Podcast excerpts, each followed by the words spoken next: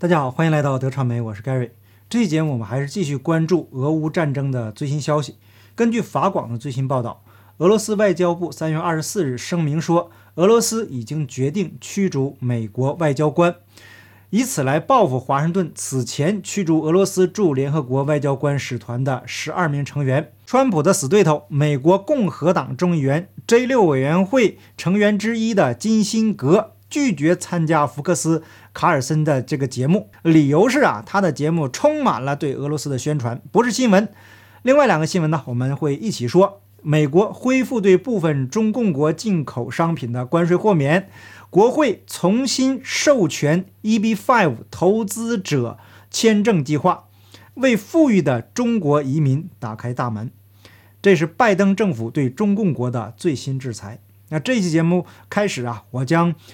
不会再重复我个人的立场了。那如果您想看到给乌克兰或者给俄罗斯歌功颂德的节目啊，对不起，我这里没有。我做视频的目的呢，就是想最大程度的还原事实真相。好，咱们废话不多说，我们正式开始今天的节目。那拜登继续严厉制裁中共是怎么制裁的呢？那根据大纪元的报道，那提到这个大纪元呢，咱们就多说一句，最近两个保守派的媒体 Gateway Pundit 和这个英文大纪元对于俄乌战争的报道都非常少。那经常看节目的朋友啊，都知道这两个媒体在支持川普和反对强制打针这个问题上，这两个媒体都是不遗余力的。那另外还有个真相工程，也是很少报道这个俄乌战争的问题，但是左媒却铺天盖地的在报道各种真真假假的消息啊，是满天飞。那如果您认为自己是相对偏保守的人士，请您自己思考这其中的缘由。那好，我们说新闻。拜登在三月十五日签署综合支出法案，成为法律时，其中包括了二零二二年 EB-5 改革和诚信法案。这个该法案呢，重新授权了 EB-5 计划。那该计划现在将持续到二零二七年九月三十日。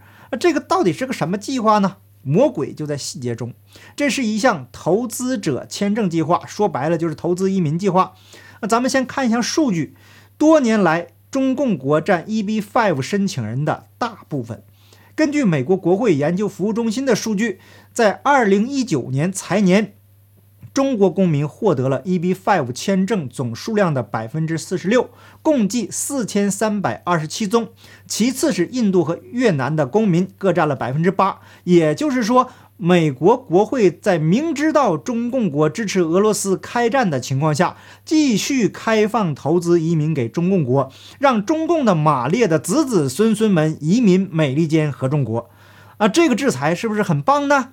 让马列子孙都抛下祖国来美国，啊，中共国就慢慢解体了。只要是从中国移民出来的都知道，中共最怕的就是断子绝孙。所以，真想要制裁中共，只要断了马列子孙的逃生门，还有他们的财路就可以了。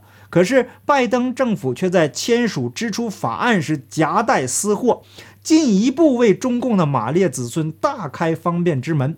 另外，拜登政府今天还宣布。将恢复三百五十二项中共国进口商品的关税豁免，包括特定种类的自行车部件、电机、机械、化学品、海鲜和行李袋。那比较具体哈。那如果真想制裁中共、打击俄罗斯，就不应该给予这些商品的豁免权。我们都知道，在俄乌开战以前，中共跟俄罗斯签署了超级大单。中共二月份从俄罗斯进口的液化天然气比去年同期增加了近一倍。那彭博社三月二十一日援引中国海关官员的数据报道称，北京上个月购买了近四十万一千吨俄罗斯的液化天然气，这一数量占中国二月份液化天然气进口总量的百分之八。同时，根据中国海关数据，今年前两个月。中国从俄罗斯进口原油一千二百六十七万吨。中国持续从俄罗斯购买能源，为莫斯科提供了重要的收入。那大家知道我这个频道啊，一直坚持用数据说话。那通过以上的数据，只要智商正常的人都知道，中共一直在背后支持俄罗斯。那如果真想俄罗斯停战的话，把中共搞定，不就等于釜底抽薪了吗？可是拜登的政府在做什么呢？为中共的马列子孙大开方便之门，为中共国的商品提供关税豁免。有些人可能会说了，那如果不豁免关税的话，美国人不是要受到影响吗？那为了支持乌克兰政府受点影响算什么呢？大家不都在支持乌克兰政府吗？那就算砸锅卖铁，同归于尽，被核弹攻击，也要保住乌克兰的英雄司机的政府啊！只要是以支持乌克兰的名义，给中共定一个支持俄罗斯入侵的罪名，取消所有进口商品的关税豁免，冻结所有马列子孙在美国的资产，那相信就不会再有什么反对声音了吧？那绝大多数人都会拍手叫好。断了俄罗斯重要的经济支柱以后，普京发动的这场战争还能坚持多久呢？实际上啊，道理非常的简单。有些人呢，就是不想战争停下来，就希望战争继续扩大，而且很不幸，战争的走势正朝着这个方向在发展。这个我们后面再详细的讲。那咱们再来看看哪些人在支持乌克兰。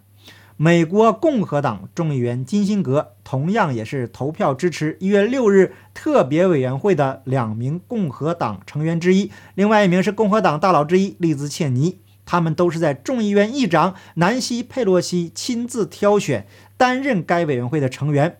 那我们可以理解为，金辛格就是川普总统的死对头之一。那周一的时候，金辛格回应了塔克·卡尔森拒绝参加的节拒绝参加他的节目，并且把视频声明分享到了 Twitter。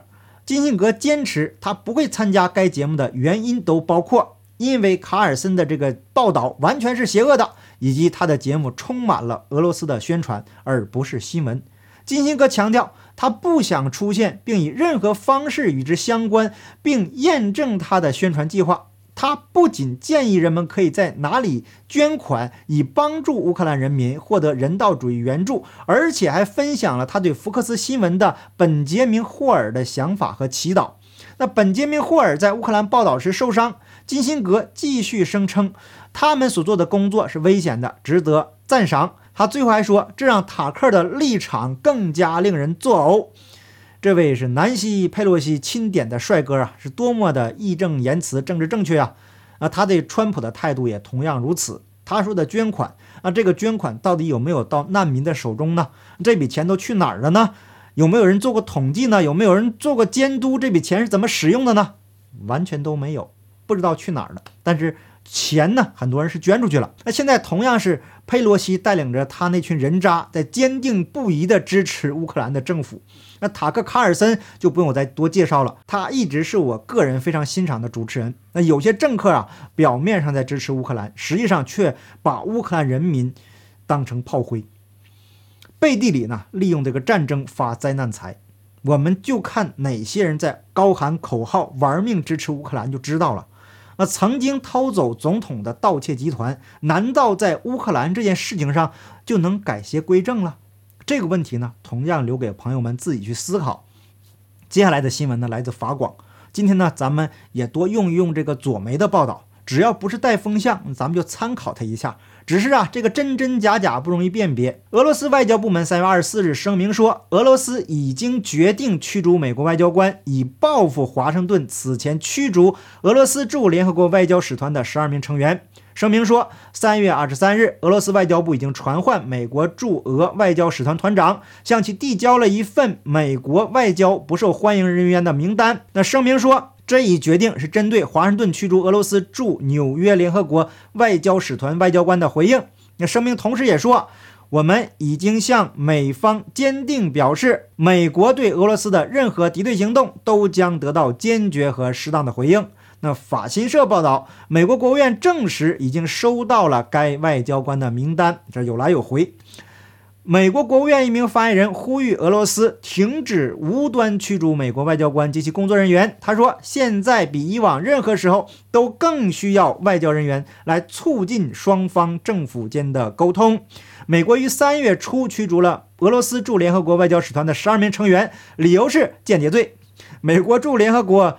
使团发言人奥利维亚·道尔顿在一份声明中宣布，美国已经通知联合国和俄罗斯常驻联合国代表，我们正在驱逐俄罗斯代表团的十二名情报人员，他们滥用其在美国的外交地位，从事违反美国国家安全的间谍活动。俄罗斯驻美国大使阿纳托利·安东诺夫谴责美国的敌对行动，强调莫斯科对此感到深切失望和坚决抵制。这就是新闻的大概内容。那感觉就是狗咬狗。驱逐别国外交官的时候啊，是振振有词；那自己外交官被驱逐的时候，又说呢，比以往任何时候都需要外交人员促进沟通。驱逐外交官实际上就是进一步的在激化双方的矛盾。另外呢，这个左媒《纽约时报》也在报道，那随着俄罗斯和北约在乌克兰问题上的对峙升级，一些核战略专家和美国官员警告说，虽然双方发生核冲突的可能性很小，但这种可能性也在不断的增加。专家强调，专家，人们提，人们担心的不是蓄意升级为战争，而是误解或过火的挑衅，从而导致局面失控。《纽约时报》不知道从哪个地缝挖出来两个专家呀，还是砖头啊？很明显，现在是有人在不断的拱火，他们却说是误解和挑衅。这个俄罗斯俄乌战争已经持续了一个月了，大家会发现我很少报道战况。那说实话呀，双方报道的数字都有水分啊。既然俄乌双方的报道都不可信，为了避免误导观众，不如不报。咱们呢就尽量报道相对客观真实的新闻。泽连斯基在之前的采访中就说过。他争取和俄罗斯谈判，但如果失败的话，那么就会引发第三次世界大战。那这一次，泽连斯基在接受这个 CNN 采访的时候，也爆了一个大料。从一开始，美国就对他说不会让乌克兰进入北约，但是希望保留可能加入北约的表象。这又是为什么呢？实际上啊，就是在背后操纵局势的一股这邪恶的这个势力啊，他们希望直接挑起俄罗斯攻打乌克兰的战争。否则呀，只要宣布北约不会加入乌克兰就完事儿了，就没什么事情了。然后呢，撤走这个军事合作的项目，普京也没有理由大举进攻啊。不知道是否有人还记得一件事情，在二零二一年底，突然呢，这个几个国家就搞了一个承诺，就五大国吧，这五大国做出了一个声明，说不搞核战争，这就非常的诡异了。这等于说，谁用核武器就违背了之前的承诺，就公开打脸了。那如果全球核战争打起来，应该不在其他国家，而首先在使用核武器的国家。一旦全球陷入了核战，那么奥巴拜登集团过去做的孽，可能啊就会被人忘得一干二净了。普京之前已经放话了，这场战争谁来搅局，立刻就用核弹招待他。他的核武战略部队已经进入了紧急的戒备状态，随时都可能启动。路透社发文就说，此前到访乌克兰的波兰副总理。卡钦斯基表示：“人们都是司机呢，有必要向乌克兰派遣国际维和部队，在当地执行维和以及人道主义救援等任务。”他认为，应该由北约或者其他更大的国际组织向乌克兰派遣能够在乌克兰境内执行任务的维和部队。俄罗斯也做出了回应：只要北约敢派遣部队，就等于开战。那所以整个局势啊，正在朝向进一步恶化的方向在发展。